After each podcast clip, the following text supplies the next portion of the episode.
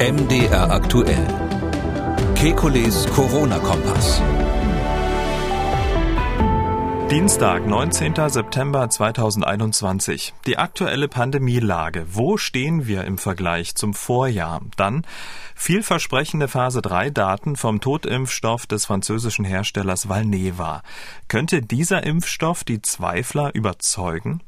Außerdem die epidemische Lage von nationaler Tragweite könnte Ende November auslaufen. Zu früh? Und wie genau funktioniert der Bauplan der mRNA-Impfstoffe im Körper? Wir wollen Orientierung geben. Mein Name ist Camillo Schumann. Ich bin Redakteur, Moderator bei MDR aktuell das Nachrichtenradio. Jeden Dienstag, Donnerstag und Samstag haben wir einen Blick auf die aktuellen Entwicklungen rund ums Coronavirus und wir beantworten Ihre Fragen. Das tun wir mit dem Virologen und Epidemiologen Professor Alexander Kekulé. Ich grüße Sie, Herr Kekulé. Guten Tag, Herr Schumann. Wir wollen zu Beginn mal so eine kleine ja, Standortbestimmung machen. Wo stehen wir im Vergleich zum Vorjahr? Die deutschlandweite 7-Tage-Inzidenz vor einem Jahr lag sie bei rund 45. Heute liegen wir bei 75, Tendenz steigend. Heute, vor einem Jahr, mussten 846 Menschen mit Covid-19 auf der Intensivstation behandelt werden. Heute sind es 1453. Heute, vor einem Jahr, wurden zwölf neue Todesfälle innerhalb von 24 Stunden gemeldet. Heute waren es 88. Und noch ein Vergleich. Heute, vor einem Jahr, waren exakt null Menschen geimpft. Heute sind es fast 55 Millionen. Wenn man allein diese Zahlen betrachtet, könnte man zu dem Schluss kommen, die Herbstwelle wird noch drastischer als die im vergangenen Jahr, trotz Impfung. Herr Kekulé, sagen Sie mir jetzt bitte, dass ich Unrecht habe. naja, Sie haben ja das Zauberwort schon gesagt, dass sind einige Impfungen ähm, doch passiert seitdem, äh, so dass man jetzt unterscheiden muss. Also ja, wir sind am Anfang der Welle. Ich glaube, das kann man aus dem Vergleich zum Vorjahr, der hat mich ehrlich gesagt auch ein bisschen überrascht, diese Zahlen, ähm, dass es doch so deutlich ist. Ähm, das kann man schon schließen, dass äh, jetzt zu dem, zum jetzigen Zeitpunkt hier am 19. Äh, Oktober, dass man da ähm, noch nicht sagen kann, wir sind in der Herbstwelle und wir können absehen, was passiert, äh, weil wir eben vor einem Jahr aufgrund der relativ niedrigen Zahlen, zumindest einige Politiker haben das getan, diskutiert haben, ob es überhaupt so schlimm wird und was da wohl noch passiert. Und wir wissen alle, das war die schwerste Welle von allen, die auch die meisten Todesopfer gefordert hat. Andererseits, was jetzt passieren könnte, ähm, das meine ich schon, wenn man jetzt ähm, die Sache, die Zügel schleifen lässt, ähm, ist, dass die Inzidenz äh, wieder äh, durch die Decke geht. Das ist nicht ausgeschlossen. Ich hoffe sehr, dass äh, Deutschland weiterhin vernünftig bleibt. Und dann wird das nicht passieren. Aber wenn man alles loslässt, dann wird die Inzidenz, wenn Sie so wollen, dramatischer oder ähnlich dramatisch wie im letzten Jahr sein. Die, was natürlich nicht vergleichbar sein wird, ist die Zahl der Todesopfer und die Zahl der Krankenhaus Krankenhauseinweisungen, weil da äh, im Grunde genommen durch die Impfung natürlich jetzt so eine Art Dämpfer drinnen ist. Hm. Aber erklären Sie uns doch mal die ähm, ja im Vergleich vor, äh, zu vor einem Jahr ähm, sehr schlechten Datenzahlen trotz dieser enormen Impfquote. Naja, es ist so, dass ähm, wir ja jetzt wissen, dass die Impfung, ich glaube, das ist inzwischen auch allgemein angekommen, ähm, ja nicht vor der Infektion schützt. Wir haben eine leider zum großen Teil unsichtbare in, äh, Corona-Welle bei den Geimpften. Um, der, der, Schutz liegt je nach Impfstoff zwischen 40 Prozent, wenn Sie die ganz unglücklichen Zahlen nehmen, äh, bis vielleicht 70, 80 Prozent. Das wäre aber schon sehr optimistisch. Irgendwo dazwischen liegt es. Ähm, das heißt, so grob gesagt, fast jeder zweite Geimpfte kann im Grunde genommen das äh, Virus weitergeben. Und das beobachten wir ja auch im Infektionsgeschehen, dass jetzt ähm, langsam so die Zahl derer, die geimpft sind und im Krankenhaus landen, Richtung 50 Prozent geht. Das haben wir überall auch in anderen Ländern gesehen. Das war vorhersehbar. Wir haben ja die Daten aus Israel beobachtet. Mm, es ist für einige, mm, sage ich mal, Politiker, habe ich so den Eindruck, doch trotzdem eine gewisse Überraschung, ähm, weil man halt zum Teil dran geglaubt hat, es gäbe sowas wie Herdenimmunität oder sterile Immunität bei der Impfung. Ähm, und das ist aber, glaube ich, jetzt für uns eigentlich noch nie ein Thema gewesen, so dass man sagen muss, ähm, was wir, die Situation, die wir jetzt haben, ist ähm, eine, eine Durchseuchung, die stattfindet, quasi zum großen Teil als Infektionen bei Geimpften und vielleicht auch bei Genesenen. Aber jetzt ist das, wenn ich die Zeit vergleiche mit vor einem Jahr, eine ziemlich ernüchternde Erkenntnis jetzt im Herbst 2021, oder? Für mich eigentlich nicht. Also ähm, man muss ja immer überlegen, was wollte man eigentlich, was an was hat man geglaubt, ja. Also für diejenigen, ähm, ich höre das bei Ihnen so ein bisschen aus der Frage raus, die die vielleicht gehofft haben, dass wir sowas wie Herdenimmunität erzeugen. Und ja, das haben die Behörden und auch äh, viele Fachleute ähm, so als Wurst der Bevölkerung immer vor die Nase gehängt. Für die ist das ernüchternd. Aber wenn man von vornherein davon ausgegangen ist, dass es diese Herdenimmunität ähm, bei diesem SARS-CoV-2 nicht gibt und wenn wir das im Lauf der Monate der letzten, auch eigentlich über ein Jahr der Pandemie ja auch belegt bekommen haben anhand der zunehmenden Varianten. Delta ist ja nur ein Beispiel, was sich jetzt durchgesetzt hat. Ähm, dann ist es nicht ernüchternd, sondern was jetzt passiert ist, wir haben die Impfung. Die Impfung ist, ähm, wenn Sie so wollen, so eine Art ähm, Versicherung. Die macht so eine Art Kappungsgrenze für die ähm, Sterblichkeit und für die Krankenhauseinweisungen, heißt letztlich dann die Überlastung der Gesundheitssysteme. Ähm, durch diesen Dämpfer, der da drinnen ist bei der Impfung, ist die, ähm, wenn man so will, das Wort ist ein bisschen heikel, aber ist die letztlich in Kauf genommene Durchseuchung der Bevölkerung ein wesentlich geringeres Problem. Also wir impfen uns ja. und dann nehmen wir es mit dem Virus auch auf normalem Wege auf, weil wir dann typischerweise nicht mehr dran sterben oder ins Krankenhaus müssen, sondern im Gegenteil äh, für Genesene und Geimpfte ja weitere Infektionen letztlich äh, den Immunschutz verbreitern. Aber nichtsdestotrotz haben wir dieses Jahr fast doppelt so viele hospitalisierte Menschen mit Covid-19 als noch vor einem Jahr. Ähm, und da hatten wir die Impfung nicht. Ne? Ja, also das jetzt verstehe ich, worauf Sie hinaus wollen. Ähm, ich glaube, ähm, das würde ich jetzt nicht äh, überbewerten an der Stelle. Also ähm, es wird die Hospitalisierungsrate und die Sterblichkeit jetzt bloß, weil sie im Moment sozusagen von der Position in der Welle ähm, höher ist, ähm, die wird deswegen nicht ähm, vom Maximalwert her wie, äh, höher werden als bei der bei der letzten Welle vor einem Jahr. Der Grund ist der, ähm, man muss immer überlegen, aus welcher Position man startet in so eine Welle. Ähm, wir haben ähm, letztes Jahr die Reiserückkehrer gehabt. Ähm, da gab's ähm, das, was ich Noise-Effekt ähm, genannt habe. Die Reiserückkehrer machen kleine ähm, Zellen, sag ich mal, von Infektionen. Und wenn das immer mehr und immer mehr werden, dann äh, kommt es irgendwann zu, also, zu, zu so einem Schub bei der Gesamtinzidenz. Diesmal sind wir ja aus Sicht des Virus, also ist das Virus aus einer wesentlich komfortableren Situation gestartet. Wir hatten ja schon äh, flächendeckend diffuse Infektionen im Land. Also das war ja schon von Anfang an da. Die sind ein bisschen runtergegangen im Sommer. Die gehen natürlich auch runter mit den Impfungen und mit den ganzen sonstigen Gegenmaßnahmen, die wir haben haben. Aber das Virus ist ja sozusagen immer und überall schon zu Beginn dieser Welle. Und wenn Sie dann irgendwie die kältere Jahreszeit haben, ein bisschen locker lassen, dann kommt einfach der Anstieg schneller. Sodass es für mich eher, wenn Sie so wollen, ein, ein dynamisches Problem ist, was mit der Geschwindigkeit des Anstiegs zu tun hat, hm. nicht so sehr mit der Frage, wie schlimm wird es am Ende. Okay, also ist auch so ein bisschen Delta schuld. Äh, da ist Delta schuld, natürlich, ja, das äh, spielt auch eine Rolle. Aber Delta ähm, äh, ist, ist natürlich hoffen, ho darf man hoffen bezüglich, so, so sehen die Daten zumindest nach wie vor aus, bezüglich der Schwere der Erkrankungen kein Problem. Ja, es macht mehr Erkrankungen, weil es einfach stärker ansteckend ist.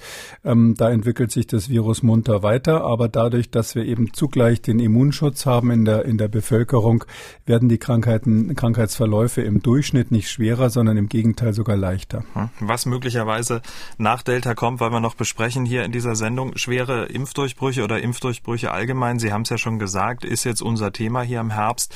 Es gibt ja auch äh, jetzt prominente Beispiele. Der ehemalige amerikanische Außenminister Colin Powell zum Beispiel ist trotz vollständiger Impfung gestorben. Man muss dazu sagen, er ist 84 Jahre alt geworden. Die Sängerin Patricia Kelly, trotz durchgemachter Infektion und vollständiger Impfung, war offenbar mit einem schweren Verlauf in der Klinik. Er geht's wieder ein bisschen besser besser, sie ist um die 50. Dann gibt es Berichte aus dem Freundeskreis. Gestern hat mir ein Bekannter erzählt, dass ein vollständig geimpfter 17-Jähriger seine komplette geimpfte Familie angesteckt hat, alle mit Symptomen. Und diese Liste, die könnte man ewig fortsetzen. Zahlen des Robert-Koch-Instituts, Anteil wahrscheinlicher Impfdurchbrüche unter symptomatischen Covid-19-Fällen 55 Prozent und fast 40 Prozent der Patienten, die aktuell mit Covid-19 auf der Intensivstation behandelt werden, sind wahrscheinliche Impfdurchbrüche. Soweit ähm, der Stand hier aus Deutschland. Und wenn man sich ähm, aktuelle Zahlen aus Großbritannien anschaut, dann scheint sich diese Lage zu manifestieren, oder? Man muss trotzdem die Fälle bisschen, im, äh, die einzelnen Fälle bisschen unterscheiden. Wenn ein 17-Jähriger ähm, seine komplett geimpfte Familie, er selbst geimpft, die Familie auch geimpft, alle ansteckt, ähm, dann äh, hat man einfach diese Situation, ja, das ist die Welle der, Unge der, der Geimpften, die hier stattfindet und die ja häufig gar nicht erkannt wird oder zumindest nicht gemeldet wird. Manche Familien merken schon, da ist irgendwas los, aber vermeiden natürlich dann, weil sie glauben, dass es glimpflich verlaufen wird, ähm, äh, den Kontakt zum Arzt. Ähm, ja, ähm, Colin Powell haben Sie erwähnt, das ist vielleicht ein wichtiger Punkt. Colin Powell ist ja nun jemand, der als ehemaliger General, Vier-Sterne-General und Außenminister hervorragend ähm, geschützt war in den USA. Ähm, der war äh, über 80, ähm, hat Zusätzlich muss man vielleicht dazu sagen, auch ein besonderes Risiko gehabt. Er hatte vor einigen Jahren mal eine Blutkrebserkrankung, die eigentlich erfolgreich therapiert worden war, äh, so dass man jetzt spekulieren darf. Genau bekannt ist es nicht, ähm, dass er möglicherweise auf die Impfung weniger gut reagiert hat. Also, äh, dass quasi also eine Art Non-Responder war. Es stand auch angeblich eine, ähm, eine ähm, Boosterimpfung bei ihm ähm, an und gerade an dem Tag, als diese Boosterimpfung äh, stattfinden sollte, hat er morgens die Symptome äh, gehabt und äh, deshalb die, die Impfung abgesagt. Da, äh, vielleicht kann man Folgendes sagen, nur so zum Verständnis. Die Impfung macht uns eben sicherer, sie wappnet uns quasi ähm, für, äh, für die Durchseuchung, die dann äh, trotzdem noch stattfindet. Also die Impfung ist nicht sozusagen Stadtdurchseuchung, sondern ist so eine Art gute Vorbereitung. Man geht sozusagen mit einer warmen Jacke in den Winter raus, aber wir müssen trotzdem dann hinterher raus in die Kälte. Also diese dieser, dieses äh, Dogma, was es da mal gab, ähm, nicht Tod oder Taufe, sondern Impfung oder Impfung oder oder Infektion. Ähm, das äh, hat eben nicht gestimmt, sondern die Formel heißt leider Impfung und dann wahrscheinlich auch noch Infektion zusätzlich. Ähm, nur das ist letztlich der wirksamste äh, Schutz, den wir haben. Oder vielleicht andersrum gesagt, der allerwirksamste Schutz für die Risikogruppen. Das kann man aus der Geschichte von Colin Powell ganz gut mitnehmen. Der allerwirksamste Schutz ist eben die Inzidenz niedrig aufrechtzuerhalten. Also weil wir immer noch vulnerable Gruppen haben, auch die Geimpften äh, sind, wenn sie älter sind, natürlich in Gefahr. Bei älteren Menschen wirkt die Impfung schlechter und die kommen trotzdem ja auch ins Krankenhaus. Und deshalb muss man sagen, ähm, wir können nicht die Inzidenz einfach ins Kraut schießen lassen, weil wir eben für die Risikogruppen, auch wenn sie geimpft sind, ähm, keine andere Option haben, als eine gewisse Kontrolle bei dieser Durchseuchung ähm, ähm zu behalten. Hm. Um jetzt auf die REACT-Studie, auf die britische REACT-Studie zu kommen, die ja regelmäßig durchgeführt wird und ja auch eine gute Grundlage dafür gibt, die aktuelle Situation äh, zu bewerten, mit der sozusagen sich äh, Verstetigung der Impfdurchbrüche und auch mit dem, ja, mit der abnehmenden, äh, mit dem abnehmenden Impfschutz im Laufe der Zeit. Was kann man zu diesen Daten sagen? Ja, die äh, Briten haben ja diese React-Studie, React 1 heißt die eigentlich, das, das ist ein Kunstwort mal wieder für Real-Time Assessment of Community Transmission, also eine Echtzeit-Feststellung von ähm, äh, Übertragungen in der Gesellschaft. Und ähm, das machen die schon seit fast Anfang der Pandemie, nehmen die regelmäßig von so Kontrollgruppen, äh, zufällig ausgewählten Gruppen. In ganz England wird die gemacht, ähm, nehmen die Nasenabstriche und alle sind über fünf Jahre alt und dann gucken sie eben, wie häufig äh, tritt sozusagen dort die Infektion auf. Und aktuell ist jetzt das eine, was wir schon auch aus Deutschland kennen, die höchste, ähm, das höchste Auftreten positiver Tests, also die höchste Prävalenz, sagt man in dem Fall, ist bei den Jüngeren, Altersgruppe 5 bis 17, da sind ungefähr 2,3 bis 2,5 Prozent aller Tests positiv gewesen. Das ist klar, die Älteren sind geimpft, die Jüngeren sind jetzt in die Schule gekommen und so weiter. Eigentlich genau die gleiche Situation wie bei uns. Ähm, was dort auch nochmal bestätigt wurde, ist, dass die, ähm, der Schutz vor Infektion äh, bei AstraZeneca insbesondere ziemlich schlecht ist, nur noch 45, nur 45 Prozent. Wir haben es ja jetzt dort auch mit der Delta-Variante zu tun. BioNTech in dieser Studie etwas besser, etwa 71 Prozent Schutz vor Infektion, also nicht vor Erkrankung, sondern vor Infektion. Aber warum ich diese Studie jetzt äh, so ein bisschen, äh, sage ich mal, bedenklich finde und wichtig finde, ist, ähm, äh, wir sehen an der Studie, da hat man auch den Zeitverlauf sich natürlich angeschaut und man sieht, ähm, dass etwa ähm, drei bis sechs Monate nach der Impfung ähm, der Schutz messbar nachlässt. Also selbst äh, egal wie gut der am Anfang war, nach drei bis sechs Monaten wird es wirklich schlechter.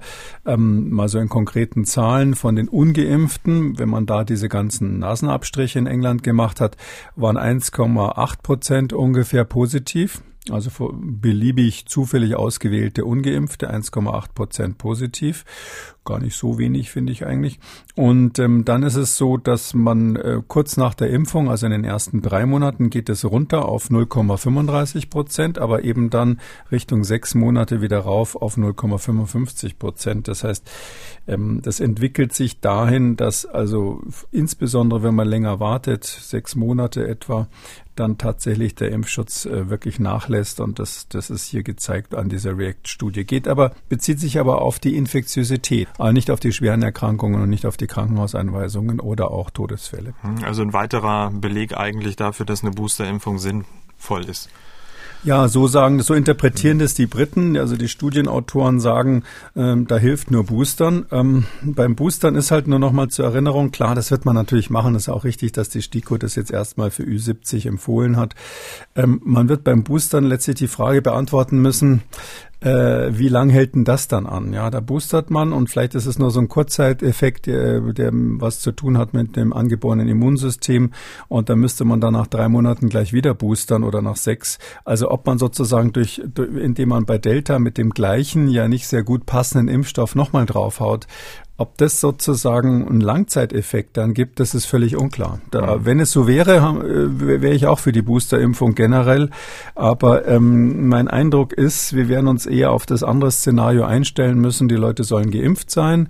Diejenigen, die äh, wie Colin Powell oder andere Menschen mit hohem Risiko sogenannte Non-Responders sind, wo die, die Impfung also versagt hat, die brauchen relativ früh den Booster. Eigentlich dann eine Erweiterung der Grundimmunisierung.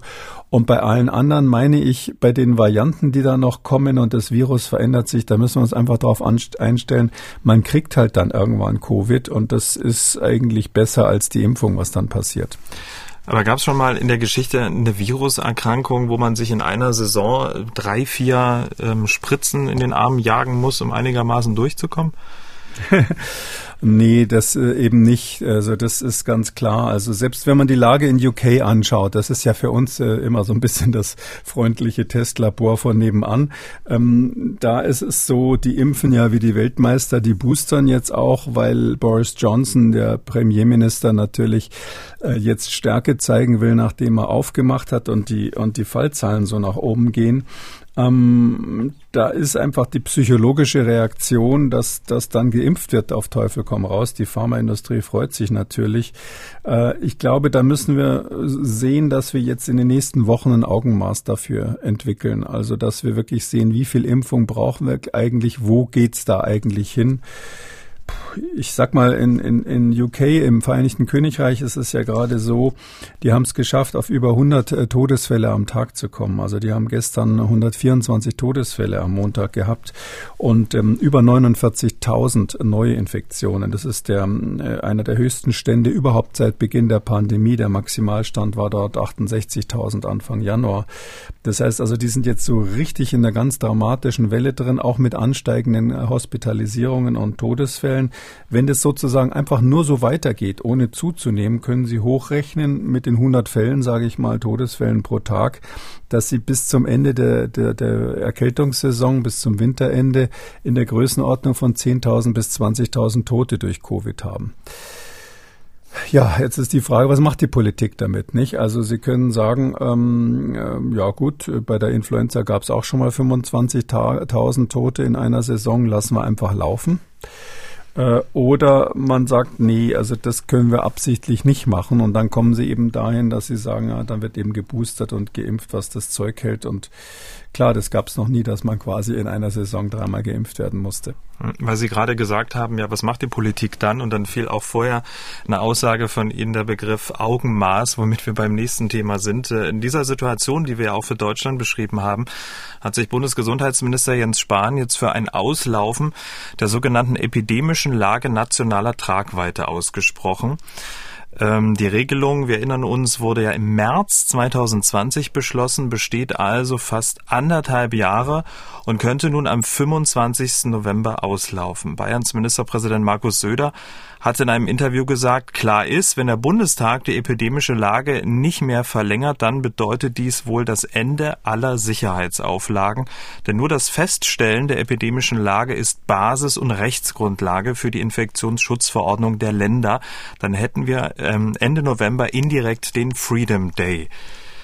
Ja, das sind doch mal Aussichten. Was sagen Sie dazu? Ja, der Söder oder wahrscheinlich seine juristischen Berater haben äh, aus meiner Sicht recht. Also es ist so, ähm, ja, dieses, äh, diese, es ist halt so, das ist ähm, hier die sogenannte konkurrierende ähm, Gesetzgebung von Bund und Ländern.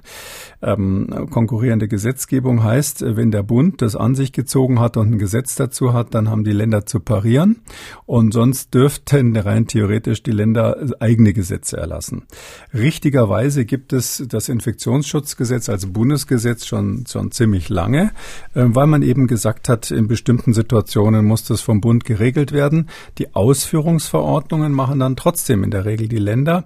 Ähm, und zwar deshalb, weil ähm, die Länder ja im föderalen System weiterhin grundsätzlich für die Gesundheit zuständig bleiben. Und deshalb stimmt es, wenn Sie jetzt zum Beispiel, was weiß ich, das bayerische, äh, ich weiß nicht, wie die heißt, Infektionsschutzverordnung oder Corona-Schutzverordnung oder sowas nehmen. Da steht dann oben in der ersten Zeile drüber, aufgrund Paragraph äh, 5 ähm, pa äh, Absatz sowieso des Infektionsschutzgesetzes des Bundes erlässt also die bayerische Landesregierung folgende Verordnung. Mhm. Und das ist quasi die Überschrift, die da immer in allen anderen Ländern natürlich auch ist die, die Grundlage für eine Verordnung muss ja immer ein Gesetz sein, weil ähm, ähm, kleiner Exkurs in die Sozialkunde, es ist ja so, dass der, der, der Souverän, das Volk, muss sich die Gesetze selber machen. Das können nur die Parlamente, also die Legislative. Und da steht aber dann manchmal eine sogenannte Ermächtigung drinnen, dass in bestimmten Situationen die Exekutive so kleinere Sachen ähm, aus dem Ärmel lösen darf. Und das sind die Verordnungen, die dann die Landesregierungen zum Beispiel erlassen. Aber das geht nur mit der Ermächtigung. Und wenn aber in der Ermächtigung, wenn das hier im Bundesgesetz ist, drinnen steht, ihr dürft das nur machen, wenn diese hm, pandemische Lage, epidemische Lage von nationaler Tragweite festgestellt wurde, äh, dann äh, fallen auch die ganzen Verordnungen hinten runter. Und wir sehen ja in den letzten Wochen, dass die ähm, Verwaltungsgerichte da jetzt das gerade sehr streng durchleuchten, was da in der Pandemie so passiert ist. Da wird also kein Land es wagen, wenn die Bundesverordnung weg, äh, das Bundesgesetz quasi wegfällt, ohne Ermächtigung eine Verordnung zu erlassen. Mhm. Und da kann ja jeder mal den 28a im Infektionsschutzgesetz sich anschauen. Also da geht's also von Abstandsgeboten, äh, Mund-Nasenschutz, ähm, äh, Vorlage von genesenen Nachweis, also die ganze GGG-Geschichte. All das hängt an dem 28a des Infektionsschutzgesetzes dran. Nur dann darf, zumindest sehe ich das so, ein Land eine Verordnung erlassen auf, auf dieser Basis. Um, die Verordnungen werden also an dem Tag quasi alle unwirksam, ähm, außer das Land jedes der Bundesländer würde sich dann quasi qua Parlament ähm, sein eigenes Landesinfektionsschutzgesetz basteln. Also mhm. viel Spaß damit. ja gut, aber kann ja passieren. Ähm, das war sozusagen der kleine juristische Grundkurs, äh, wie das alles miteinander zusammenhängt. Die Frage aber, die vorneweg steht, ist ja, äh, am 25. November sollte es tatsächlich auslaufen. Ähm, Klammer auf, Herr Spahn kann sich ja viel wünschen. Die Gesundheitsminister der Länder beziehungsweise die, äh, das Parlament, der Bundestag äh, muss darüber ja abstimmen. Ähm, Klammer zu. Ähm, kann man denn jetzt jetzt schon abschätzen, jetzt, also wir haben den 19. Oktober, wie es am 25. November in Deutschland ähm, aussieht, was die Pandemie angeht? Also abschätzen kann ich, dass wahrscheinlich Herr Spahn äh, irgendwann nicht mehr Gesundheitsminister sein wird in der neuen Regierung und ähm, diese Ermächtigung sozusagen für ihn keine Rolle mehr spielen wird. Was man absolut nicht abschätzen kann, ist, ähm, äh, wie die Pandemie weitergeht. Also die Szenarien, des Robert Koch Instituts, der STIKO, des äh, Bundesgesundheitsministers Spahn sehen ja so aus, dass die sagen 500er Inzidenz mhm. als Durchschnitt in Deutschland. Spahn hat, glaube ich, mal von 800 gesprochen, wenn ich es richtig in Erinnerung habe. Also ähm, und jetzt würde ich da jetzt ungern eine Gegenrede halten wollen, dass ich ganz sicher bin, dass es nur bei zu 100 bis 200 kommt, was was ich mal so in, in den Raum geworfen habe. Das weiß doch keiner von uns, ja. Und ähm, deshalb plädiere ich eigentlich dafür zu warten, bis dann der Termin gekommen ist, das vernünftig zu diskutieren und hier mit so einer Forderung quasi ähm, das Amt ähm, dann abzugeben, ähm, die, die so weit in die Zukunft gereicht, reicht und die so eine Daumenpeilung ist, das ist schon sportlich. Also die Grundlage ist ja für den Bundestag, Sie müssen feststellen, ob hier eine bedrohliche übertragbare Krankheit sich dynamisch ausbreitet. Das steht im Paragraph 5 des Infektionsschutzgesetzes drinnen und da würde ich mal sagen, ja, das, das ist ja ohne Frage so. Und ähm, es soll sich über mehrere Länder eben ausbreiten, mehrere Bundesländer. Und das ist ja auch ohne Frage so. Die Frage ist halt, äh, die müssten letztlich dann sagen, okay, ähm, die aus ärztlicher Sicht, das ist eine gefährliche, bedrohliche Krankheit. Mhm. Wir, der Deutsche Bundestag, finden das aber nicht mehr bedrohlich. Ich glaube nicht, dass sie das machen. Also wenn jetzt die Inzidenz nicht bei 20 ist bis dahin, was ich für, für sehr unwahrscheinlich halte, dann werden die das nicht machen und, und da quasi den gesamten pandemischen Gegenmaßnahmen den Hahn abdrehen. Ich finde schon diese Ankündigung ist gefährlich, weil natürlich ähm, wir ja in Deutschland ähm, mit gutem Grund Menschen haben, die sagen, ich kann nicht mehr, ich will nicht mehr, für mich ist diese Pandemie jetzt zu Ende. Und für die ist es natürlich dann Wasser auf die Mühlen, wenn der Bundesgesundheitsminister äh, quasi ähm, ankündigt, ähm, dass, äh, dass man äh, die Pandemie wieder abschalten wird. Also zumindest von der, von der Verwaltungsebene die Pandemie wieder ausschaltet. Aber offenbar der Grund für Spahns Plädoyer, sich ähm, für ein Auslaufen dieser Lage auszusprechen, war wohl, dass das Robert-Koch-Institut die Gefährdungslage für geimpfte Personen und die Gefahr einer Überforderung des Gesundheitswesens mittlerweile nur noch als moderat Grad einstuft. Und das ist ja tatsächlich so. Das steht ja in den, in den, in den Wochenberichten, auch in den täglichen äh, Berichten ja drin. Also es ist eine moderate Gefährdung. Und ähm, das ist keine Grundlage dafür? Das sind eben diese zwei, ähm, sind genau diese zwei Parameter. Die eine, das eine ist die Frage, wie stark ist die Gesundheitsgefährdung für die Geimpften selbst? Ähm, da würde ich mal sagen, so ganz einfach ist es nicht. Also wir haben ja jetzt auch Fälle, wo, wo Geimpfte sterben ähm, die Impfung hat so eine Art Wirkungsmaximum oder ein Optimum, wo sie am besten funktioniert. Und das sind die Menschen so im mittleren Lebensalter. Ich sag mal so zwischen 25 und 60. So in dem Zeitraum ähm, ist es so, da macht die Impfung den ganz großen Unterschied. Faktor 20 ungefähr bei der Vermeidung von Todesfällen. Da habe ich ja Glück. Da haben Sie, gut, jetzt haben Sie natürlich Ihr Alter geoutet ungefähr, aber da haben Sie Glück gehabt. Bei den Jüngeren ähm, ist, kann man das kaum messen, gibt es kaum Daten darüber, weil da so wenig gestorben wird, dass man auch nicht feststellen kann, was die Impfung bringt für diese Altersgruppe selbst. Und bei den Älteren ist die traurige Nachricht, da ist die, die Schutzwirkung schwächer. Ja, da haben sie so einen Faktor je nach Studie zwischen fünffach oder äh, ungefähr fünffach, sage ich mal, verringern sie ihre Sterbenswahrscheinlichkeit, wenn sie viele Risikofaktoren haben. Also Colin Powell ähm, ist gestorben. Die Wahrscheinlichkeit dafür war wahrscheinlich ein, äh, um Faktor fünf geringer, als wenn er ungeimpft gewesen wäre. Aber Faktor 5 ist eben auch noch äh, ein Risiko, was relevant ist, vor allem wenn Sie viele Menschen haben, die in der Altersgruppe sind. Das heißt also, wir haben dieses Thema, dass bei den Risikogruppen diese Impfung ausgerechnet nicht so gut schützt vor tödlichen Verläufen und schweren Verläufen. Und wir haben natürlich noch unsere drei Millionen ähm, mehr oder mhm. minder ungeimpften, die, die auch alt sind. Um, das alles zusammen macht aus meiner Sicht, da war ich schon immer ein bisschen optimistischer, so wie wir jetzt aufgestellt sind, ähm, kein Risiko mehr für eine Überlastung der Krankenhäuser. Also seit wir angefangen haben, diese, diese Pandemie wirklich jetzt systematisch zu bekämpfen, das war ja leider dann eigentlich so richtig erst im Lauf der zweiten großen Welle, ähm, und wir die Masken haben, wir unser Abstand haben, äh, verstanden haben, dass es in geschlossenen Räumen diese Aerosole gibt und so weiter. Vor allem auch die alten Altenheime geschützt haben und das medizinische Personal in den Krankenhäusern und Altenheimen geschützt haben. Ähm, egal ob das jetzt für die mit der Impfung war oder vorher eben mit anderen Methoden.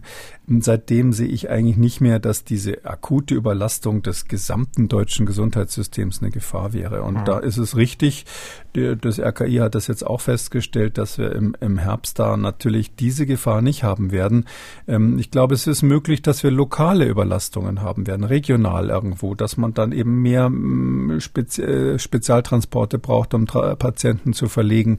Aber insgesamt als Bundesrepublik haben wir ja ähm, sage ich mal, doch ein sehr komfortables Polster an, an Zusatzbetten und an Überkapazitäten in den Krankenhäusern. Mhm. Das hilft in dieser Lage. Die Deutsche Krankenhausgesellschaft hat ähm, auch angesichts der Corona-Impfquote in Deutschland jetzt kein Bedenken ähm, dagegen, die sogenannte epidemische Lage äh, national Tragweite auslaufen zu lassen. Ich kann den Schritt nachvollziehen und halte das auch für unproblematisch. Das hat der Hauptgeschäftsführer Gerhard Gast dem Redaktionsnetzwerk Deutschland gesagt. Und Herr ähm, Spahn hat das ja genauso gerade eben ähm, formuliert ähm, wie Sie, dass es selbstverständlich regionale Überlastung geben könnte. Da sollen sich dann aber auch die Bundesländer drum kümmern.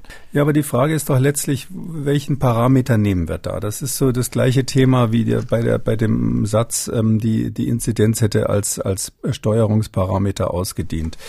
Ähm, natürlich hat die Inzidenz nicht ausgedient, weil wir nicht sagen können, wenn da 20.000 Leute sterben, äh, um mal so ein Beispiel zu nehmen, was jetzt quasi von England ähm, rüber projiziert wäre. Wir haben ja in Deutschland ein paar mehr Menschen und wir werden es wahrscheinlich Richtung 30.000 bei uns. Ähm, äh, das, da können wir nicht sagen, ja, das, das nehmen wir jetzt alles mal in Kauf ohne weitere Diskussion und wir machen das und Hauptsache die Krankenhäuser sind nicht überlastet. Ähm, wenn Sie die äh, paar 20.000 Grippetoten haben, die es schon mal gab, übrigens werden die ganz anders berechnet, muss man noch mal sagen. Das ist ja Exzesssterblichkeit, die dürfte ja, gut, in Deutschland gar nicht so weit weg sein von den genannten Zahlen bei, bei Covid. Ähm, aber wird anders berechnet. Ähm, die ähm, bei den, bei den, ähm, wenn Sie diese Grippen, Grippetoten haben, die würden ja auch nicht die Krankenhäuser überlasten. Wir haben doch noch nie während einer Grippe, Grippesaison äh, völlig überlastete Krankenhäuser in Deutschland gehabt. Ich finde, man muss es einfach diskutieren. Ja, also das ist eine Frage, die da, das ist eine Sache, die müsste man wirklich politisch machen, hätte man vielleicht vor den Wahlen machen sollen oder spätestens jetzt dann im Deutschen Bundestag. Und da muss man einfach die Frage stellen, wie viele Tote sind noch tolerabel? Ich sage das mal absichtlich so zynisch, Hoppala. aber mhm. ja, es ist, es ist ja letztlich die Frage, um die es geht. Nicht? Mhm. Also wegen 100 Toten würde man wahrscheinlich den ganzen Zinnober nicht machen, so brutal das klingt, vor allem für die, die dann sterben und deren Angehörige. Und ähm, wegen, wegen 100.000 würde man auf jeden Fall was tun. Und dazwischen ist sozusagen ähm, der Handlungsspielraum jetzt der Politik. Und ähm, wir haben ein paar 90 90.000 Tote jetzt in Deutschland. Ich glaube 94.000 ist die Zahl so in der Größenordnung. Davon hätte man viele, viele vermeiden können. Ähm, und wenn man jetzt sagt, gut, äh, packen wir noch 10.000 drauf, damit wir in diesem Winter ähm, die, die pandemische Lage offiziell beenden können, dann ist das eine politische Entscheidung. Also mich als Arzt dürfen Sie nicht fragen. Ich wäre natürlich dagegen, sowas zu machen.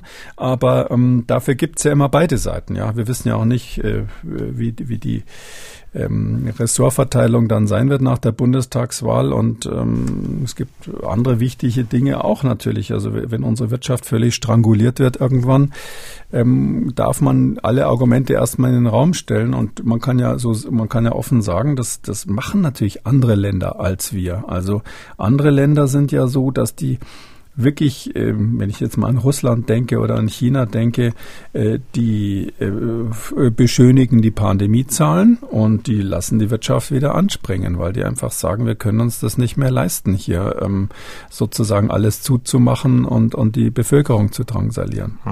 Aber ich plädiere eben da immer erstens für einen sehr offenen Dialog und zweitens bin ich dafür, dass man höllisch aufpasst, dass man nicht irgendwie sagt, ja, die sind ja selber schuld, ähm, weil sie nicht geimpft sind plötzlich trifft es dann eben auch mal Geimpfte, die in den Risikogruppen sind. Und da müssen wir als Gesellschaft schon zusammenhalten und gemeinsam überlegen, wie weit wir da ins Risiko gehen wollen diesen Winter. Also drei Monate wird man noch mal durchhalten. Die ähm, epidemische Lage von nationaler Tragweite sollte noch mal um drei Monate verlängert werden, wenn ich Sie richtig verstanden habe. Ja, auf jeden Fall. Ja, das ist genau. Das ist ja so der, der glaube ich glaube nach drei Monaten muss der Bundestag mhm. immer entscheiden, ob er es verlängert. Und ähm, das halte ich in dem Fall jetzt ohne Wenn und Aber. Zumindest äh, wenn Sie sie vom heutigen Datum aussprechen, halte ich das für den richtigen Plan. Ähm, wenn, wenn sich die Zahlen nicht dramatisch ändern bis, bis Ende November, würde ich sagen, ist das vernünftig, das im Winter so zu machen, zumal es ja mit hoher Wahrscheinlichkeit die letzten drei Monate sind, wo wir äh, diese Maßnahmen brauchen. Wir haben den Diskussionsaufschlag gemacht, ist ja noch ein bisschen hin bis Ende November. Mal sehen, wie dann die Entscheidung ausfällt, werden wir natürlich begleiten hier im Podcast. Ähm, es klang schon an, die Delta-Variante, sie ist ja die vor, vorherrschende Variante in Deutschland. Nahezu 100 Prozent aller Infektionen sind auf diese Variante zurückzuführen. Seit etwa ja, Ende Juni ist sie dominant und seitdem hat es keine andere Variante auch nur ansatzweise geschafft, ein Stück vom Kuchen abzubekommen. Die Gamma-Variante hat es mal versucht, der ging aber auch relativ schnell die Puste aus. Ähm, ganz kurz, bevor wir über Perspektiven von Varianten sprechen, warum ist diese Delta-Variante eigentlich so erfolgreich? Naja, die ist ganz simpel ähm, 50 Prozent leichter übertragbar als die Alpha-Variante. Und die Alpha-Variante war auch 50 Prozent leichter übertragbar als der Typ, den es davor gab, in, äh, der in Norditalien aufgetreten ist. Und der war wiederum, da weiß man die Zahl nicht so genau, weil das ganz am Anfang war, wahrscheinlich auch in der gleichen Größenordnung infektiöser als das, was ursprünglich in Wuhan war. Und ähm, Deshalb äh, haben wir letztlich ähm, auch einen Strategiewechsel von den Gegenmaßnahmen. Also wenn man jetzt zurückblickt, damals in Wuhan, ähm, da war es ja so, dass eigentlich klar war ähm, aus China, dass man mit den klassischen konventionellen Maßnahmen, also Absperrung, Züge stehen lassen, Stra außer Autobahnen zu und so weiter und die Menschen in Isolation bringen, möglichst schnell, wenn sie krank sind, dass man da mal damit die Lage wirklich in den Griff bekommt. Das haben die Chinesen ja vorgemacht. Das ging am Anfang auch mit den ersten Satellitenausbrüchen. Es gab sogar Ausbrüche, die sind, haben, haben sich von selber beendet. Ja, wir wissen heute, dass es Ausbrüche dieser ersten Varianten des Virus gab. Zum Beispiel in Nordamerika, die gar nicht als solche erkannt wurden, hat man erst hinterher festgestellt, hoppla, das war ja Covid. Und das, das ist von selber ausgelaufen, einfach so. Und mit dieser hochinfektiösen Variante haben wir jetzt eine andere Situation. Da ist es so ähnlich wie bei der Influenza letztlich. Da wissen wir zum Beispiel bei, den, bei der Influenza-Pandemie, ähm, dass es wenig Sinn hat, ähm, durch Grenzsperrungen wirklich die Pandemie aufzuhalten. Da gewinnt man nur ganz, ganz wenig und die WHO hat bezüglich der Influenza ja mal gesagt, hm, das hat deshalb keinen Sinn, Grenzen zuzumachen. Das kommt ein paar Wochen später dann in der gleichen äh, Stärke und der Nachteil von so Grenzschließungen, ähm, der ist, überwiegt das äh, sozusagen die, die, die Vorteile. Dieser Fehler war äh, der Grund, warum man am Anfang die Grenzen eben nicht geschlossen hat, weil man gedacht hat, weiß nicht warum, das ist sowas ähnliches wie Influenza. War es ja damals noch nicht. Aber heute gilt es. Heute ist es so, durch Delta, das ist das Besondere an der Delta-Variante, haben sie im Grunde genommen diese hohe Infektiosität, wo die, diese, diese Abgrenzungsmaßnahmen, die klassischen Cordon sanitaire, wie man das genannt hat, aus dem Mittelalter von der Pest schon entwickelt, wo das eben nicht mehr funktioniert und deshalb hat die sich ausgebreitet. Die ist einfach nur infektiöser und natürlich jetzt auch hat sie sozusagen gerade, ähm, wenn, wenn man so will, äh, die, die Oberhand dadurch, dass unsere Impfstoffe eben alle noch fabriziert sind gegen den ursprünglichen Wuhan-Typ. Ähm, ich finde ja, die Industrie sollte wirklich mal an eine, äh, an ein Update hier sozusagen denken. Solange man hier die neue Version der Impfstoffe nicht hat, setzt sich das Virus eben durch Durchbruchsinfektionen äh, durch und ähm, äh, dadurch ähm, breitet sich Delta munter aus. Also schnellere Verbreitung und Durchbrüche bei Geimpften oder auch Zweitinfektionen bei Infizierten, die vorher kein Delta hatten. Hm. Früher war es ja so, dass Deutschland immer neidisch äh, in andere Länder geschaut hat, denn dort wurden neue Varianten wesentlich schneller entdeckt. Wir haben dann nachgezogen ähm, hatten dann Gesamtgenomsequenzierungsquoten äh, von ja 20 Prozent, aber jetzt sind wir auf unter vier Prozent äh, abgefallen. Ähm, verlieren wir da nicht auch den Blick für die Varianten? Ähm, falls in Deutschland eine neue Variante erstmalig auftreten würde, äh, stimmt es, dass man dadurch das natürlich nicht so schnell feststellt. Ähm, da muss man ein bisschen die Labore in Schutz nehmen. Ja, wenn jetzt so wenige ähm, Infektionen auftreten ähm, in der Phase, wo es da wirklich wenig war im Sommer, ähm, dann müssen die da jedes Mal die Sequenzierungen anwerfen und es kommt jedes Mal nur raus Delta, Delta, Delta, Delta. Ja, die müssen ja quasi die Nadel im Heuhaufen suchen und das ja. lohnt sich, lohnt ja, sich die kriegen dafür Geld. Also es ist ja nicht ja, so, dass sie das, das jetzt für die Wohlfahrt so tun. Ja, Das ist nicht wirklich kostendeckend, das ist ja mehr eine wissenschaftliche, wissenschaftliche ähm, Arbeit, die man da leistet. Und ähm, wissenschaftlich ist es auch so, dadurch, dass eben praktisch alle Labore irgendwie versuchen, was zu sequenzieren oder was wegschicken zum Sequenzieren. Dadurch hat, ist es jetzt auch nicht so ein originelles Arbeitsgebiet, wo man damit rechnen kann, dass man tolle Publikationen damit machen kann. Außer man findet jetzt die völlig exotische Variante irgendwo im Bayerischen Wald oder, oder was weiß ich, irgendwo im deutschen Hinterland. Aber ähm, ja, wir sind da nicht so gründlich und wir waren natürlich noch nie so systematisch, weil bei uns das die Labore selber entscheiden, jetzt sequenzieren oder nicht. Wenn sie sequenzieren, sind sie verpflichtet, die Sequenz zu übermitteln, aber wenn sie es nicht machen, kräht letztlich kein Hahn danach. Die Briten sind da wesentlich ähm, strukturierter, weil die quasi das in zentrale Hände, Hände gegeben haben. Da gibt's zwei große Labore, ich glaube, es sind zwei, die das machen. Das eine ist das Sanger-Labor, was also nach dem äh, Fred Sanger benannt ist, der also überhaupt die Sequenziertechnik mal erfunden hat. Einer der von den beiden, die das erfunden haben, der auch einen Nobelpreis dafür gekriegt hat vor langer Zeit. Und dieses, dieses Labor ist eine Riesenfabrik, die nichts anderes macht, als in England die ganzen Covid-Isolate zu, äh, zu sequenzieren. Das ist deren Lebensbestimmung und deshalb lassen die auch nicht locker und finden auch immer wieder neue Varianten. Mhm. Wenn wir jetzt, sage ich mal, so ein bisschen unsere, unsere Sequenzierungsquote ja deutlich ähm, reduziert haben, müssen wir dann wieder auf andere Länder schauen. Varianten unter Beobachtung und bedenkliche Varianten gibt es ja doch einige. Welche Variante hätte denn das Potenzial, künftig dominierend zu werden? Was, ähm, was geistert denn da so rum? Also ich persönlich glaube, dass wir es noch eine ganze Weile mit dem sozusagen ganz normalen Delta zu tun haben werden. Aber es gibt Kollegen in England, die sind ja immer so besonders nervös an der Stelle, weil die sehen das eben auch besser als wir. Die haben jetzt gerade einen Lieblingskandidaten gefunden, der heißt AY42. Mhm. Der hat eben noch keinen so einen schönen griechischen Namen, ja, Adonis oder wie man die da nennen könnte. Oder was weiß ich, äh, irgendwelche, es gibt ja viele schöne griechische Namen, aber es ist so ähm, AY 4.2, deshalb hat er noch keinen äh, griechischen Buchstaben, weil der noch nicht als äh, Variante unter Beobachtung äh, gilt, sondern das ist noch gar nichts, das ist noch der technische Name. AY steht für zwei Mutationen im, im S-Protein, also in diesem Spike. A heißt, äh, weiß man noch aus der Chemie, vielleicht Alanin und Y ist die Abkürzung für Tyrosin, weil da dann Y in der Aminosäure drin ist. Und diese zwei Aminosäuren, Alanin und Tyrosin, sind da eben verändert. Und man weiß witzigerweise gar nicht genau, warum die sich schneller verbreitet. Aber dieses AY42, sagen jetzt die Briten, das verbreitet sich ungefähr 10 bis 15 Prozent schneller als das normale Delta. Sozusagen ein Untertyp vom Delta. Und das ist unter Fachleuten jetzt gerade hm, so ein Aufreger. Es gibt ungefähr 45 Untertypen vom Delta, nur um das mal so zu, mhm. die Größenordnung einzuordnen. Aber der ist jetzt so einer, der, wo man sagt, Mensch, der verbreitet sich in England schneller 10 Prozent, nicht 50 Prozent mehr wie, wie bei Delta gegenüber Alpha, aber 10 Prozent, ob das jetzt reicht, dass sich das jetzt wirklich durchsetzt, falls die 10 Prozent überhaupt stimmen, weil solche ersten Schätzungen sind oft ungenau, weil man, weil man diese sogenannten Founder-Effekte hat. Das Virus ist irgendwie neu in einer bestimmten Community, was weiß ich, in England jetzt gerade die jungen Menschen eben. Und äh, wenn, wenn man da plötzlich eine höhere, ein höheres R hat, hat, also eine schnellere Verbreitung, ähm, dann heißt es ja noch nicht unbedingt, dass es eine biologische Eigenschaft des Virus selber ist. Das kann ja auch mit dem Verhalten der, der, der Population zu tun haben. Aber das ist so, also ich würde mal wetten, wenn ich jetzt ähm, da ähm, äh, sozusagen mir eine Flasche Sekt verdienen wollten, ähm, bei uns ist ja die Währung immer der Piccolo, wenn ich das richtig in Erinnerung habe, dass AY42 äh, in den nächsten Tagen als äh, Variante unter Beobachtung klassifiziert wird und einen griechischen griechischen Buchstaben bekommt. Welchen nehmen wir?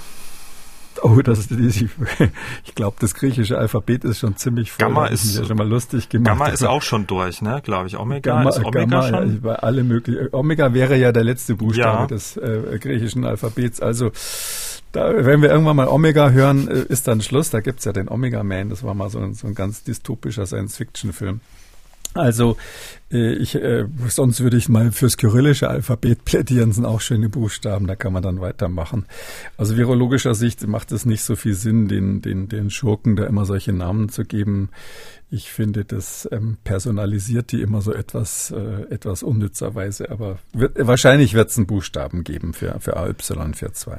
Aber wenn ich Sie richtig verstanden habe, da gibt es etwas, das schlummert da schon, das entwickelt sich und hätte möglicherweise auch das Potenzial, uns dann den Herbst, den Winter dann auch zu versauen?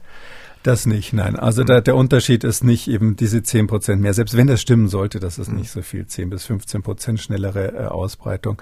Ähm, äh, man muss das einfach so sehen, das Virus optimiert sich und es optimiert sich bis jetzt immer konvergent. Wir haben eine weltweite konvergente Evolution, die da stattfindet. Das heißt, ähm, verschiedene Viren, die gar nichts miteinander zu tun haben, die auch keinen Sprechfunk miteinander haben oder anderweitig kommunizieren, ähm, wie von Geisterhand haben die genau die gleichen ähm, äußeren Eigenschaften, die sie sich zulegen, um besser Menschen zu infizieren. Und diese, zu diesen Eigenschaften gehören eben bestimmte Veränderungen, hauptsächlich im S-Protein oder fast ausschließlich im S-Protein, die dazu führen, dass das Virus einerseits infektiöser wird und andererseits den einen oder anderen Immunisierten eben doch mal, doch noch mal in anstecken kann, zumindest auf den Schleimhäuten eine gewisse Virusvermehrung machen kann. Ähm, das ist für mich überhaupt nicht beunruhigend und auch äh, überhaupt nicht überraschend, sondern das ist das, was passiert. Bisschen Luft ist noch nach oben. Irgendwann ist dann so eine Maximalgrenze erreicht. Da wird das Virus dann ähm, als Coronavirus irgendwie an seine biologische Schallmauer äh, stoßen, weil es einfach einen bestimmten Rezeptor hat, dieses ACE2 und da kommt es dann auf die Rezeptordichte auf dem Zielgewebe an und da kann das Virus nichts dran drehen oder fast nichts dran drehen und dadurch ähm, äh, ist dann irgendwann sozusagen Maxim Maximum erreicht bei dem natürlichen Reproduktionsrate, also diesem R0. Ähm, und ich habe so das Gefühl, ja, so 10 Prozent, 20 Prozent wären noch drinnen, aber es wird jetzt nicht dreimal so gefährlich werden. Okay, also AY42 wenn wir auf dem Zettel haben, mal gucken und einen Blick drauf haben, wie sich diese Untervariante weiterentwickelt. Herr Kikuli, lassen Sie uns übers Impfen reden. Es gibt ja noch äh, Menschen, die nicht geimpft sind, nicht weil sie Impfskeptiker oder ähm, sind oder die Impfung komplett ablehnen, sondern weil sie unsicher sind, ob die neuen mRNA-Impfstoffe auch so das Richtige für sie sind. Ähm, diese Menschen wollen lieber ja mit dem herkömmlichen Impfstoff geimpft werden, Protein, äh, Proteinimpfstoffe zum Beispiel von Novavax, Sanofi oder mit einem Totimpfstoff. Ähm, da gibt es ja einen vom chinesischen Konzern Sinovac und da könnte möglicherweise bald noch einer dazukommen, und zwar der von Valneva ähm, ist ein, ja, ein französisches Unternehmen, das nun doch recht vielversprechende Daten aus der Phase 3 Studie bekannt gegeben hat. Ähm, die Aktie ist dann auch gleich mal um 40 Prozent äh, ge geklettert. Bevor wir uns die Daten ansehen, noch mal ein paar Worte zur Wirkungsweise. Inaktiviertes Virus, was muss man dazu wissen? Ja, das ist so eine der Methoden, wie man überhaupt Impfstoffe herstellen kann. Ich glaube, sozusagen eine der ältesten überhaupt. Man nimmt das ganze Virus und ähm, quält es so lange, bis es eben nicht mehr richtig infektiös ist ähm, dass wenn das Virus sich überhaupt nicht mehr vermehren kann, dann in der Zellkultur zum Beispiel, dann sprechen wir von einem Totimpfstoff auch auf Deutsch, obwohl das irgendwie lustig ist, weil Viren biologisch gesehen ja gar nicht leben, aber die sind dann eben richtig tot quasi, wenn sie nicht mehr vermehrungsfähig sind. Eine Stufe vorher wäre, wenn man sie so stark abschwächt, ähm, dass sie sich noch so ein bisschen vermehren können, gerade genug, um das Immunsystem zu reizen und dann aber vom Immunsystem weggefangen werden. Das wären dann sozusagen ähm, äh, Impfstoffe, die attenuieren attenuiert sind, wie wir sagen, also abgeschwächt. Ja, und so ein Totimpfstoff, das ist also uh, uraltes Verfahren letztlich ähm, und ähm, funktioniert in vielen, bei vielen Impfstoffen. Der Nachteil ist nur immer, wenn so ein Virus äh, nichts mehr tut, also quasi nur noch so da rumliegt, dann haben die äh, Immunzellen jetzt nicht so große Angst vor dem, äh, sondern das wird dann häufig einfach nur weggeräumt wie sonstiger Müll, der im, im Körper so ankommt. Sie haben ja ständig durch irgendwelche kleinen Hautverletzungen oder im Darm oder irgendwo anders auf den Schleimhäuten haben sie ja ständig irgendwelche fremden Partikel von den Rauchern ganz zu schweigen, was da in der Lunge passiert, wo das Immunsystem halt dann so eine Art Müllabfuhr hat und das wegräumt. Mhm. Dabei werden aber keine Antikörper gebildet, keine speziellen. Und deshalb gibt man dazu, weil das zu schwach wäre als Stimulus fürs Immunsystem, die sogenannten Immunverstärker oder Adjuvantien. Und da sind bei diesem Valneva zwei Adjuvantien dabei, die also ähm, ganz gut sind. Das eine ist so ein Klassiker, so ein Aluminiumsalz. Alum sagt man da auch dazu. Ähm, die Aluminiumsalze sind also uralte, ewig erprobte ähm, Adjuvantien, die gut funktionieren, die auch in Kinderimpfstoffen eingesetzt werden und die keine schweren Nebenwirkungen haben. Das muss man sagen, weil es früher mal Leute gab, die gesagt haben, ja, das macht Multiple Sklerose im Alter oder ähnliches. Das ist alles lange, lange durch Studien widerlegt. Und dann haben sie ein zweites Adjuvans drinnen. Das ist so ein äh, wirkliches Hightech-Zeug, kann man sagen, aber im positiven Sinne, weil das nämlich sehr selektiv wirkt. Also die meisten Adjuvantien stimulieren das Immunsystem so völlig ähm, unspezifisch. Also zum Beispiel nimmt man da ja aus dem Südafri äh, südamerikanischen Seifenbaum bestimmte Extrakte oder irgendwelche Öle gibt man da mit rein, die einfach die Wunde reizen, wenn ich mal so sagen darf. Äh, so als wenn, wenn man wahrscheinlich Peperoni in eine, in eine Wunde reiben würde. Ähm, und das ist jetzt ein ganz spezielles, das heißt CPG, CPG 1018. Und dieses CPG, das ist ähm, ein kleines Stück DNA, was künstlich hergestellt wird, 22 einzelne Bausteine von der DNA. Und ähm, das ist so gemacht, dass es äh, chemisch nicht modifiziert ist. Also da sind äh, keine, keine Methylierungen dran. Also normalerweise hat DNA, äh, wird DNA in der Zelle immer äh, chemisch so ein bisschen äh, modifiziert, also quasi im Rahmen der Steuerung, der genetischen Steuerung der DNA werden da äh, sogenannte Methylgruppen dran gebaut. Äh, wenn die fehlen, dann ist das ähm, für die Zelle ein Zeichen, hoppla, diese DNA stammt wahrscheinlich aus einem Virus oder aus einem Bakterium, weil die das nicht machen mit der Methylierung.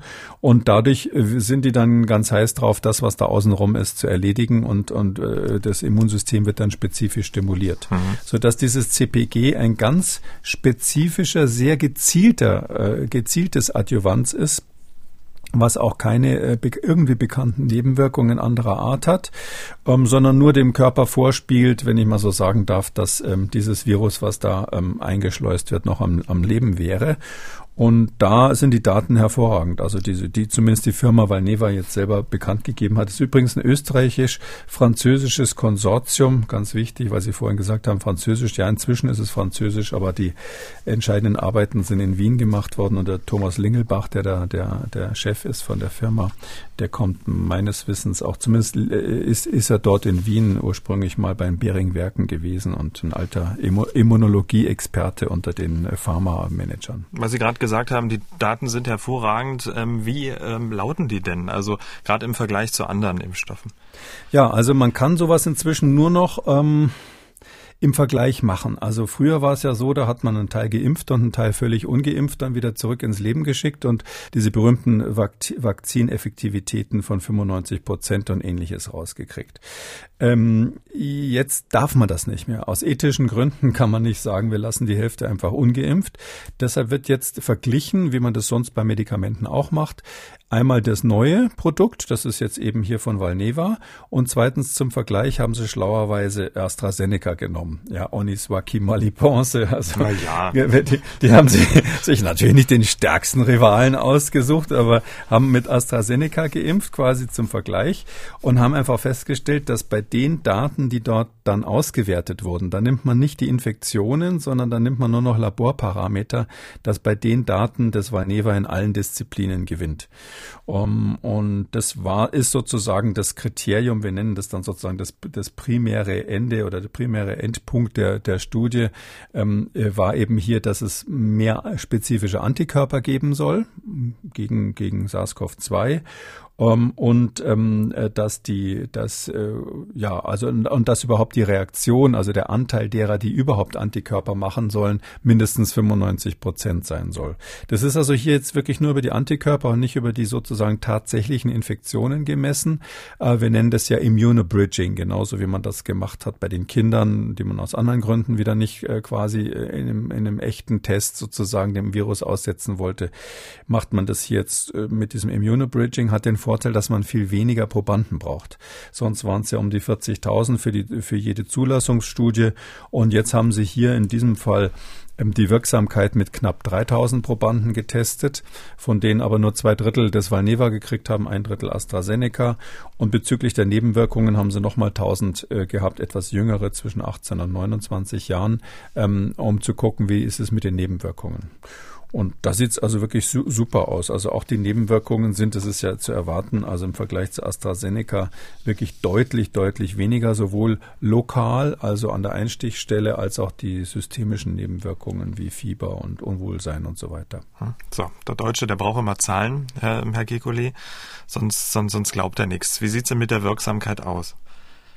Ja, die Wirksamkeit bezüglich der, also die Antikörperbildung ist über 95 Prozent, aber das sind neutralisierende Antikörper. Das ist nicht diese Wirksamkeit mhm. äh, sozusagen im Sinne von Infektionsschutz. Bei den anderen Impfstoffen berufen wir uns auf die Frage, wie gut bin ich vor Infektionen geschützt und dann meistens etwas besser, wie gut vor schweren Verläufen und noch besser, wie gut vor Todesfällen. Diese Zahlen haben wir hier nicht, sondern wir haben nur zum Vergleich die Frage, gibt es überhaupt neutralisierende Antikörper im Labor, die im Labor das Virus wegfangen können? Da ist die Antwort deutlich über 95 Prozent. Das heißt also, das, das äh, war sozusagen so ein, ein Kriterium, was dahin in den Raum gestellt wurde. Wir, wir nennen das ein Nicht-Unterlegenheitskriterium, weil die anderen Impfstoffe auch alle 95 Prozent plus X machen. Um, ähm, und dann ist es so, dass man geguckt hat, wie ist im Vergleich zu, ähm, äh, zu dem, zu dem, äh, zu AstraZeneca tatsächlich der, die, die, die, ähm, die Generation, also wie viel Antikörper, wie viel quantitativ, wie viel Antikörper werden gemacht und das ist auch deutlich mehr. Und wenn Sie das jetzt ähm, so ähm, im Vergleich mit allen ähm, bewerten müssten, wo spielt dann oder wo könnte dann dieser Impfstoff mitspielen? Erster, zweiter, dritter, vierter? das weiß man noch nicht. Ähm, also ich würde mal vermuten, dass es hier, dass hier die Wirksamkeit jetzt, wenn Sie jetzt die echte Wirksamkeit Vaccine Efficiency ansprechen, quasi bezüglich Infektionsschutz oder schweren Verläufen, da wird man nicht die von den RNA-Impfstoffen wahrscheinlich erreichen. Ähm, das liegt daran, dass äh, es bestimmte Tricks gibt, dieses S-Protein, was außen auf der Virushülle drauf ist. Ähm, das kann man stabilisieren ähm, damit das ähm, quasi ähm, so vom Immunsystem erkannt wird, dass die Antikörper, die dabei hergestellt werden, hinterher dann auch das echte Virus erkennen. Ob das bei diesen hier jetzt quasi chemisch abgetöteten Viren auch so ist, das mhm. ist völlig unklar. Wahrscheinlich eher nicht. Ein Vorteil ist, dass ähm, so ein ähm, Virus, das ist ja auch gezeigt worden, so ein abgetötetes Virus, das macht auch eine Immunreaktion nicht nur gegen das S, sondern auch gegen andere Bestandteile des Virus. Also da gibt es das sogenannte M-Protein und das N-Protein, also Martha und Nordpol quasi, was auch immer das ist. Das sind bestimmte Bestandteile da innen drinnen in dem Virus. Auch da dagegen werden aktive T-Zellen zum Beispiel gebildet. Das hat die Firma Valneva auch gezeigt äh, im Gefolge der Impfung. Das heißt also, es ist eine äh, doch äh, eher wie die natürliche Reaktion aussehende Impfreaktion. Also die Immunreaktion sieht so ähnlich aus wie nach einer echten Infektion in dem Fall. Aber ob das jetzt sich darauf durchschlägt, dass man wirklich weniger Wahrscheinlichkeit hat, krank zu werden, infiziert zu werden nach dem, äh, nach der Impfung im Vergleich zu äh, RNA-Impfstoffen, das würde ich eher bezweifeln. Ich schätze, es spielt in der Oberliga, aber nicht so gut wahrscheinlich wie die RNA-Impfstoffe. Hm. Jetzt ähm, haben ja Menschen, die sich bisher nicht geimpft haben, möglicherweise ja ein Problem mit den mit den mRNA-Impfstoffen bezogen auf Herzmuskelentzündung, Thrombosen, die Unknown Unknowns, über die wir auch immer sprechen und die ja keiner beantworten kann, äh, wo, die, wo da die Reise noch hingeht. Ähm, diesen Impfstoff, den wir gerade eben besprochen haben, im Vergleich mit den mRNA-Impfstoffen bezüglich, äh, was das Risiko von schweren Nebenwirkungen angeht, wie würden Sie das bewerten? Extrem gering. Also das Risiko ist extrem gering, weil das, das Einzige, was man da im Auge haben muss, ist natürlich, die, sind, die, sind die Adjuvantien. Aber das eine ist dieses Aluminiumsalz, äh, das ist äh, uralt, das ist in allen möglichen Kinderimpfstoffen schon drin. Und das andere, ähm, äh, diese neue Verbindung, ähm, da ist es so, ähm, dass man das bei den ähm, bei Hepatitis B äh, in dem Impfstoff schon drinnen hat. Und der ist auch schon lange in, Antwort, in, in, in Anwendung. Da ist genau dieses CPG 1018 drinnen. Das hat auch nicht Valneva selber hergestellt, das haben sie lizenziert von einem anderen Hersteller. Und ähm, das ist lange, lange erprobt. Und also das ist so ähnlich, als wenn sie jetzt, was weiß ich, die Blutgerinnung zum Beispiel stoppen. Ja, da gab's früher äh, Medikamente, Medikamente wie Aspirin, was man genommen hat zum Teil, um jetzt in niedriger Dosierung die Blutgerimmung so ein bisschen äh, zu hemmen und noch ein paar andere äh, Substanzen, die in Frage kamen. Uh, und ähm, da gibt's, die haben den Nachteil, dass sie eben ein sehr breites Spektrum haben, sehr breite verschiedene Wirkungen haben und ähm, einige von diesen Wirkungen eben auch unerwünschte Nebenwirkungen sind. Und deshalb hat man da ganz spezifische Gerinnungshemmer inzwischen gemacht, die also ganz äh, selektiv nur die Blutgerinnung hemmen und weniger Nebenwirkungen haben, wo man den Wirkmechanismus auch genau kennt. Und so ist es hier bei diesem, bei diesem Adjuvans äh, auch, äh, dass man tatsächlich ähm, den, den Wirkmechanismus relativ genau kennt. Äh, man weiß, dass, äh, wo das angreift, man kennt genau den, den, den Mechanismus, wo das sozusagen, äh, also das ist das sogenannte, äh, wenn das jemand googeln will, der TLR9 heißt das, also Toll-like Receptor 9, das ist also ein Rezeptor, der in der Zelle mh, quasi der Zelle sagt, hoppla, da ist ein Virus oder ein Bakterium und dieser wird sozusagen als falscher Alarmknopf gedrückt von diesem äh, CPG 1018. Und ähm, das weiß man, das hat man in tausend zellulären Experimenten ähm, untersucht und deshalb gibt es eigentlich keine Vorstellung, wie das jetzt plötzlich völlig unerwartet Hokuspokus mhm. machen sollte und diese Unknown Unknowns produzieren sollte in fünf oder zehn Jahren, zumal das eben schon so lange eingesetzt wird in einem Hepatitis B-Impfstoff. Also könnte doch Valneva ähm, Impfstoff für die Impfskeptiker werden dann, oder? Um die zu überzeugen. Ich glaube, ja, also ich glaube tatsächlich, also Sie verstehen mich, glaube ich, richtig, dass ich diese RNA-Impfstoffe in fast allen Situationen wirklich dringend empfehle. Ähm, es ist aber so, dass ich denen, die jetzt das nicht glauben wollen oder die einfach so grundsätzliche Bedenken gegen Neues haben, sagen kann, also die, die proteinbasierten Impfstoffe im weitesten Sinne, also auf den klassischen Methoden, die sind jetzt im Kommen, weil Neva sagt es auch ganz laut, ja, die sind ja nicht dumm, die sagen in ihrem Marketing natürlich, wir sind der super Impfstoff für Kinder und Schwangere und sonstige, die irgendwie Bedenken haben, weil eben vor allem auch die Reaktogenität geringer ist. Und ich glaube, wenn man jetzt hier vor allem darauf abzielt, nicht an diesem Virus zu sterben, an SARS-CoV-2, sondern im schlimmsten Fall eben dann einen, vielleicht einen schweren Infekt zu haben, aber das zu überleben, dann ist so ein etwas, wahrscheinlich etwas weniger wirksamer Impfstoff eigentlich eine gute Alternative. Zumal wir wissen, dass selbst die RNA-Impfstoffe keinen hundertprozentigen Schutz machen. Und ich glaube, wir müssen uns mental so ein bisschen darauf einstellen. Wir impfen uns jetzt alle. Einige haben ja die Krankheit schon gehabt, die anderen sollen sich impfen. Und wenn alle geimpft sind, dann wird es eben so sein, dass wir irgendwie nach und nach die natürlichen Infektionen in Kauf nehmen müssen. Und wenn man so eine, wenn man so eine Strategiewechsel in seinem Kopf macht, dass man einfach sagt, äh, das ist dann sozusagen nicht mehr so wahnsinnig gefährlich, äh, das nehme ich dann in Kauf, dann kann man auch so einen Impfstoff für sich persönlich möglicherweise wählen, insbesondere hinsichtlich der äh, geringeren Reaktogenität. Damit kommen wir zu den Hörerfragen. Herr Brüggemann hat gemailt. Er schreibt, ich bin bekennender Corona-Skeptiker. Ich bin 45 Jahre alt, sportlich, kerngesund und bin ansonsten durchgeimpft, äh, lehne aber die Gentherapie für mich und meine Kinder ab. Die Statistiken der Krankheit und der Impfung sowie alle verfügbaren Informationen lassen für mich nichts anderes zu. Ähm, jetzt hat er Fragen. Welche Tipps haben Sie für beständige Ungeimpfte und auch für Impflinge, um noch gesünder durch die Grippesaison zu kommen? A und B, welche Medikamente können im Fall einer symptomatischen Viruserkrankung vom Hausarzt verschrieben werden, um die Heilung zu unterstützen? Viele Grüße. Der so ein bisschen Angst hat er dann doch. Hm? Ja, das ist ja das Problem. Also wir haben ja gegen Bakterien haben wir ganz tolle Wirkstoffe schon seit vielen, vielen Jahren, die sogenannten Antibiotika, die also ungefähr in den 1940er Jahren eingeführt wurden, zumindest die besseren Antibiotika. Und etwas Vergleichbares, was man einfach so aus dem Regal ziehen kann, gibt's gegen Viren nur ausnahmsweise, ganz selten. Ja, es gibt so eine Salbe, die kann man sich zu Virax, die kann man sich drauf, draufschmieren, wenn man eine Herpesbläschen hat und so. Das, das wirkt dann manchmal, manchmal aber auch nicht.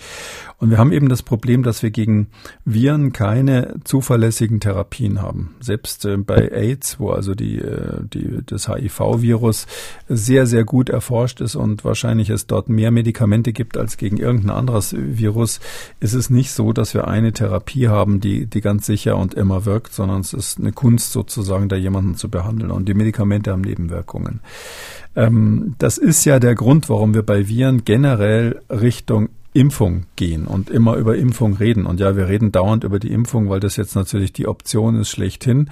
Ähm, wenn jemand trotzdem äh, Covid bekommt, dann ist der, was kann man da empfehlen? Also ähm, das Wichtigste ist, wenn man Atemnot hat oder ähnliches, ähm, sollte man frühzeitig zum Arzt gehen. Wer zu spät zum Arzt geht, hat auch im Krankenhaus wenig Überlebenschancen bei Covid. Ähm, die ganze ähm, Intensivmedizin ist deutlich verbessert, weil wir diese Mikroklumpen, die da im Blut entstehen, frühzeitig bekämpfen. Ähm, zumindest in Deutschland, die guten Kliniken machen das.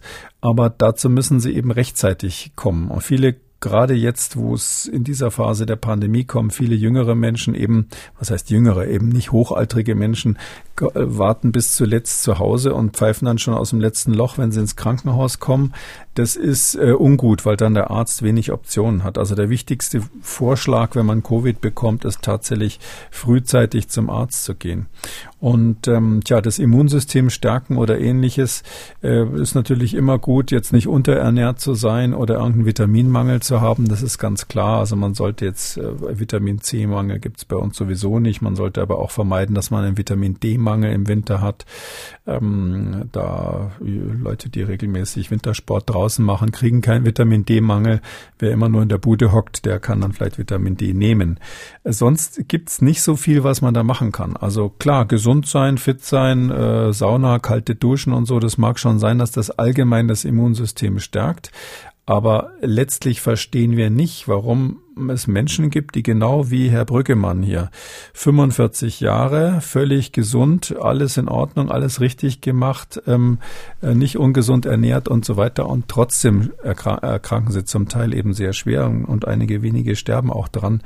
Das wissen wir eben nicht genau und darum kann ich nichts Konkretes empfehlen.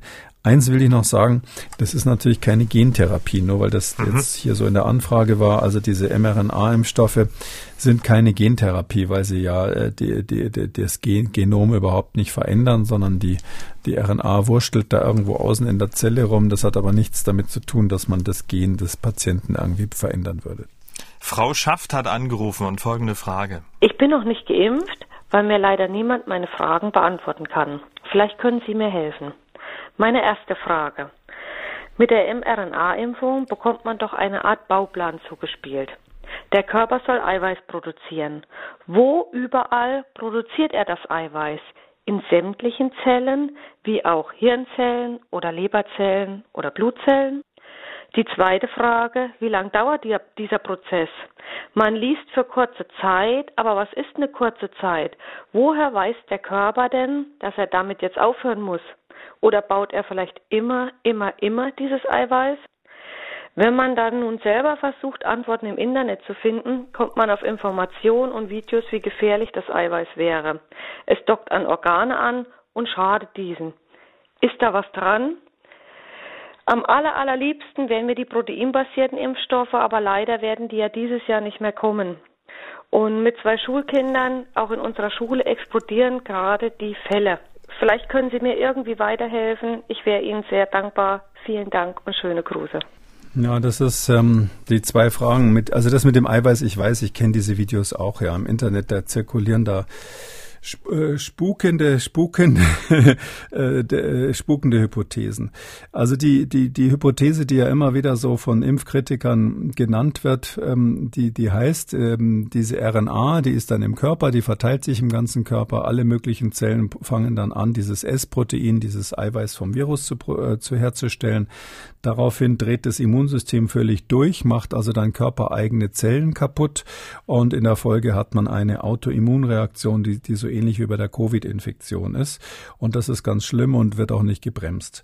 Hm, also ein kleiner Teil daran stimmt tatsächlich, ein ganz kleiner. Und zwar ist es so, dass ähm, dieses die mRNA, die da gespritzt wird, nicht nur an der Stelle, wo sie injiziert wird, dazu führt, dass das S-Protein generiert wird, sondern es gibt und das ist auch gewollt dann so Immunzellen, die sammeln ähm, diese diese Lipid Nanoparticles, diese kleinen Fettbläschen, in denen die RNA drinnen ist, ein und transportieren das in den nächsten Lymphknoten und von dort durchaus auch mal weiter in die, über die Lymphe und den Blutkreislauf in andere Organe.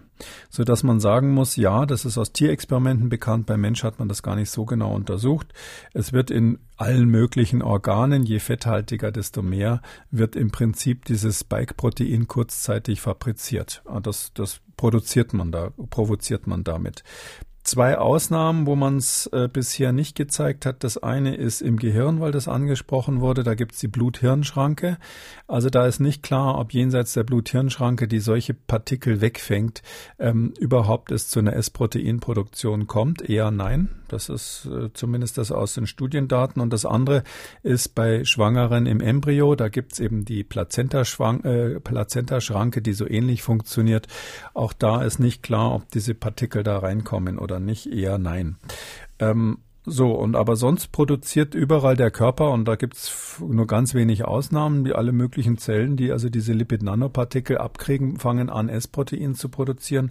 Ich gehe schon davon aus, dass es ein paar gibt, die dann vom Immunsystem zur Strafe verspeist werden. Nicht? Also das äh, kann schon sein, dass die eine oder andere Leberzelle dann den Geist aufgibt, weil sie versehentlich dieses S-Protein hergestellt hat und das äh, dem Immunsystem nicht gefallen hat. Hm, aber äh, das ist ein kurzzeitiger Prozess. Und wir müssen ja immer dran denken, dass unsere Körperzellen sich äh, ständig erneuern. Also so Leberzellen, die sind ja im ständigen Turnover. Also da geht, die gehen ständig kaputt und da werden neue produziert. Und äh, wenn Sie ein Glas Whisky trinken, dann sterben auch eine Reihe, sterben auch eine Reihe ab. Ja. Äh, und deshalb äh, sogar Nervenzellen regenerieren sich, wie man inzwischen weiß. Und das heißt also, ähm, das ist der, wir sind ja sozusagen als Organismus ständig im Fluss. Wir sind die Summe nicht immer der gleichbleibenden Zellen, sondern die erneuern sich dauernd. Und und wenn da mal ein paar kaputt gehen, das ist ungefähr genauso schlimm, als wenn ich mir irgendwo das Knie stoße. Da gehen innen drin auch Zellen kaputt, die werden erneuert. Das merke ich gar nicht. Und so ein ähnlicher Effekt ist das, wenn diese RNA irgendwo aus Versehen quasi eine Flagge setzt auf einer, auf irgendeiner äh, Bauchspeicheldrüsenzelle, wo dann das äh, Immunsystem kommt und sagt, hoppla, ähm, das räume ich mal schnell weg. Die Befürchtung, dass das ein langanhaltender Prozess ist, da kann man wirklich sagen, äh, das war im Tierexperiment schon klar, dass das nicht der Fall ist. Also nach einigen Wochen spätestens ist es so, dass äh, wirklich diese RNA komplett verschwunden ist, also nicht mehr nachweisbar ist. Und ähm, es ist auch so, dass ähm, diese entzündungsartigen Reaktionen, die man da gelegentlich beobachtet, die klingen alle in kürzester Zeit ab. Und weil wir alle wissen, dass diese Gefahr im Raum stand, hat man das, äh, da schließe ich mich durchaus ein, ähm, durchaus ähm, neugierig beobachtet bei den ersten großen Studien mit den RNA-Impfstoffen. Ähm, ich habe mal gesagt, ich will da nicht einer der ersten 100.000 sein, die geimpft werden. Ähm, und da habe ich genau an solche Effekte gedacht, dass man möglicherweise, möglicherweise so Autoimmuneffekte hat. Ich muss aber sagen, jetzt sind ein paar hundert Millionen geimpft. Man hat diese Effekte nicht beobachtet und deshalb würde ich sagen, äh, zumindest äh, also so einen direkten immunologischen Effekt durch die durch die Messenger-RNA, wie das im Internet immer äh, kolportiert wird, sowas gibt's nicht. Wenn dann ganz kurzzeitig und das hat wie gesagt keine äh, Auswirkung auf den Gesamtorganismus. Damit sind wir am Ende von der Ausgabe 232. Vielen Dank, Herr Kekulé. Wir hören uns dann am Donnerstag wieder. Bis dahin. Gerne bis Donnerstag, Herr Schumann. Sie haben auch eine Frage und wollen was wissen? Dann schreiben Sie uns an mdraktuell-podcast.mdr.de oder Sie rufen uns an, kostenlos 0800 322 00. Kekules Corona-Kompass als ausführlicher Podcast unter Audio und Radio auf mdr.de, in der ARD-Audiothek, bei YouTube und überall, wo es Podcasts gibt. An dieser Stelle eine Podcast-Empfehlung. Hören Sie doch mal in den Rechthaber rein, der Podcast für Ihre juristischen Alltagsfragen. Und in der aktuellen Folge geht es unter anderem um den neuen Bußgeldkatalog und wie man sich richtig gegen einen Bußgeldbescheid wehrt. Der Rechthaber überall, wo es Podcasts gibt. MDR aktuell. Kekules Corona-Kompass.